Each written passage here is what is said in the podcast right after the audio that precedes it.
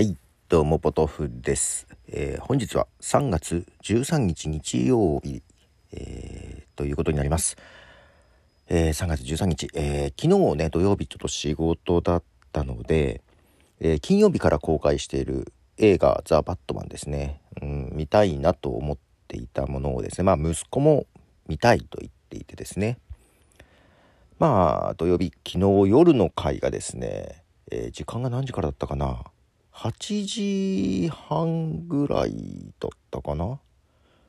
えーまあ9時近くからですね上映で終わるのが24時だったんですよ。なので中学生の息子を連れてくわけにもいかず、えーということで今日日曜日朝早く起きて見に行こうと。ただですよ朝早くというとですね一番まあ iMAX で見たいなと思ってて9時10分からだったんですね。でまあ家から30分ぐらいまあかかるかなと思って。まあ8時ぐらい目安で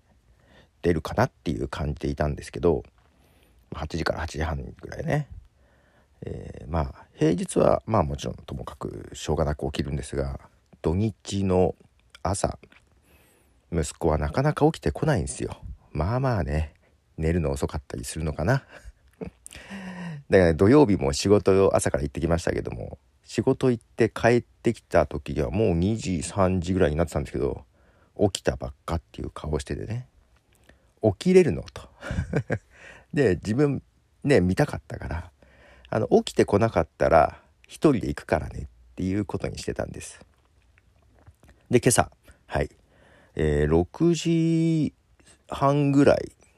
リビングの方に行ってみたらね息子が起きててですね、えーどうやら5時半起きで起きたらしいです。そんなに見たいかと思いながら、えーまあけど行ってきました、えーまず1曲、えニルバーナの曲を流したいと思います。予告なんかでもですね予告映像なんかでも流れていた曲です。まああれはカバーですけどね。はいニルバーナの Something in the Way はいということで映画「バットマン」見てきましたよ。あそれそれよりもあれだね。今ニルバーナの Something in the Way という曲を流しましたが、えーなんかマーベルのなんだっけブラックウィドウとかでもねニルバーナのカバーとか流れてましたがなんかニルバーナ人気ですね。まあそれはいいとして、えーまあ、見てきまして、えーネタバレは話しません。はい。ネタバレ話したいんであれば本編マイカップオブティーで話そうと思いますが話すかな。一応ねあのまたミカラジオさんの方で喋るんじゃないかなと思っていて。うん。でそれとは別に自分の番組で喋るかどうかはすごくまだ決めてません。喋りたい気もする。スパイダーマン喋ったじゃない、うん、なんかこれも喋りたい気がする。というのはまあスパイダーマンノーウェイホームですよ。ね。こんな映画なかなかないぞと。これまでの20年を全部ね、えー伏線回収したようなうわこれすごいもん見たなと思ってたスパイダーマンのウェイホーム。まあ今年はもうこれが一番だなと思ってたんですが、えー撤回させてください。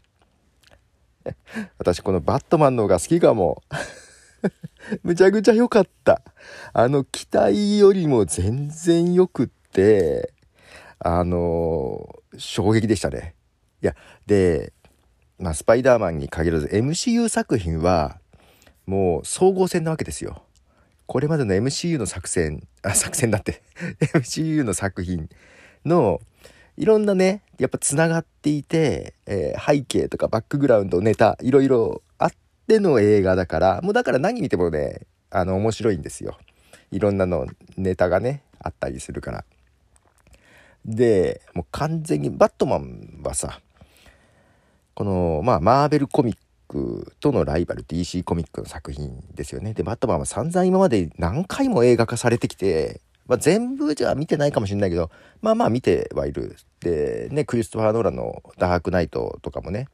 あの好きだし、まあ、ティム・バートンのやってた、まあ、今回さそうそうバットマンにペンギンが出てくる。でペンギンといえばティム・バートン監督が作っ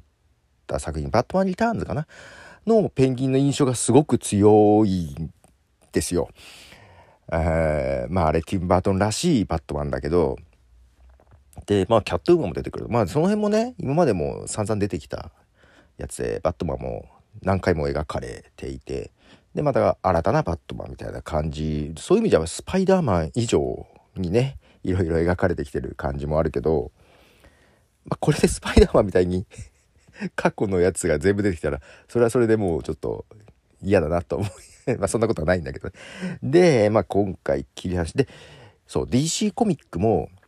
DC エクステンデッドユニバースとかいうなんか MCU みたいなね世界観共通にしたユニバースっていうのがあるんだよね。うん、で、えー、ジャスティクジャスティスリーグとかはそういうやつなやつだよね。えー、私ねこのこんなマーベル好きで MCU のこと大好きで全部見てるドラマも全部見てるって言いながら DC はねほとんど見てないんですよ。ほとんど見てないっていうかいや見てるよそのだから昔のバットマンとかね。その DC Extended Universe 全然見てなくて、まあ、作品数も全然マーベルより少ないんだけど今公開されてるのでどれぐらいですか？十何作品ぐらいですか？その中で見てるのはねそのこれのあの、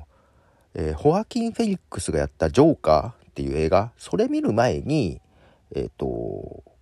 スーサイドスクワット3本目かな？その EC エクセルユニバースの、えー、それを見たぐらいかな？スーサイドスクワットしか見てないと思う。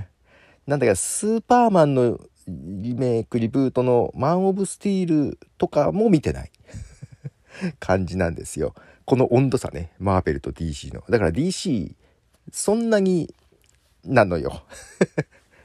でただその DC Extended Universe に入らない形でジョーカーが公開されたのねホアキン・フェニックス。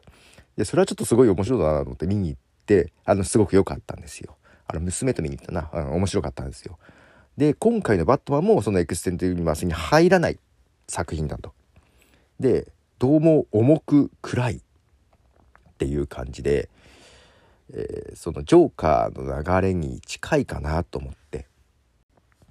そうジョーカーの流れかなと思ったので見たいなと思っていて。で、えー、主演がロバート・パティンソン。あのテネットですね。ポッドキャストでも話したテネットの、えー、ニール役ロバート・パティンソンがバットマンをやると。ちょっとね、うんまあ、テネットでもそうだけどまあなんだろう、ま、影はありそうな感じね。影はありそうだけどもまあスマートな印象でバットマンとちょっと最初印象が違ってたんだけど予告映像とかなんかいろいろが出てきたのをちらっと見るごとになんかかっこいいなと。なんか今回すげえかっこいいなと。ね、でキャットウーマンとかも出てきたのとかもね。なんか良さそうだなと思って。で見たいなと思っていて。まあけど、まあ、ジョーカーっぽい感じかな。けどそれよりちょっと怖そうだなぐらいで行ったんですけどまあいろいろ予想を超えてむちゃくちゃ良かったです。もうスパイダーマンより良かったかもしれない、まあ、この辺は一緒に行った息子はねいや全然違うのだから比べられないなとは言ってましたが。で iMAX で見に行ったんですけどうんとね私映画ね結構前1列目2列目で見たい派なんですよ。見にくいとかそういうこと関係なくもう周りの人客とかを目に入れたくなく 一番前の方で見たい感じ。で息子は後ろの方がいいらしいんですよ。やっぱ前だと見にくいと。で前回息子に付き合って後ろで見た時にやっぱりねああ前の方が良かったなと思ったんでもう今日はね別々に座ろうっつって俺前行くからお前後ろ行けばいいじゃんと思って 別々に見て 終わったら合流してっていう感じでね見てきましたけども。まあけどよかった。前で見てて見れて。で今回ねそうそう。だからヒーローものっていうのに甘んじてないというかキャラクターに頼ってない感じ、えー、よかったね。でカメラマークというか映像の撮り方とかもすごく丁寧に凝っていてさ。そう。でそれこそまあ、アイアンマン演じたロバート・ダウニー・ジュニアが、まあ、出てた主演じゃないか。えー、主演はあれか。えー、あの人、あの人。出てこない。まあいいや。えっ、ー、と、ゾディアックっていう映画を思い出すような、あの内容でもうヒーローものとか、まあ、ジョーカーもそうだったけどもうヒーローものとかそういうこと関係なくもう映画としてで今回だから、えー、MCU のような総合格闘技戦じゃなくて もう単独チーム戦じゃなくて単独映画としてもうもうどところどころアベンジャーズというか MCU 作品をね、えー、意識したというよりは MCU 作品にまあカルチャーカウンターというかななんだろうな、えー、若干そのやっぱりライバルっていう感じも出して MCU がもうこういう形のねユニバースでもうこれだけ成功を収めてもう出す映画出す映画ね話題になりで今回この「バットマン」は結構コロナで延期延期になったんでそのまあエンドゲームスパイダーマンファーフロームホームまでのフェーズ3までの MCU を受けてじゃあ DC どうするよっていうのをちゃんと考えて一から作って今風なバットマンにしてくれた感じは良かったですね。あとまあ最後にまた曲ですが、えー、そうそう最初の流したニルバナの曲もね予告編ではこの、えーあららっていう方がカバーしたのかな、えー、リリックスしたのかなのバージョンだったようですが、えー、そのあららがやってている曲ですね「アベマリア」ね、劇中何度か印象的に使われてる、まあ、有名な曲ですね。クラシックの曲です「アベマリア」を流したいと思います。どうぞ。はい、えー、アベマリアね。これはんともともとはシューベルト作曲になるのかな？はい。ということで、まあ、なんだかんだ長くなってますが、バットマン、まあ、喋りたいことはいっぱいある。えー、で、えー、ペンギン、もう全然違いましたね。ティンバートンマンとは。はい。まあ、それはね、予告映像でもある。で、えー、このペンギンを演じてるのはコリン・ファレルなんだよね。いやー、なんか驚いたなぁと。で、コリン・ファレル。これ、スピンオフのコリン・ファレルのペンギンのドラマか映画かドラマだったかな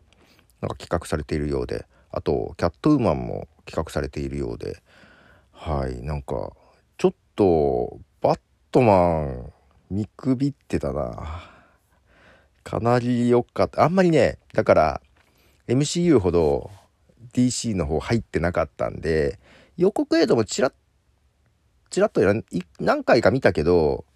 うんとね、全部は見てないかもっていうぐらい。で、情報もそんな、誰が出るかっていうぐらいは知ってたけど、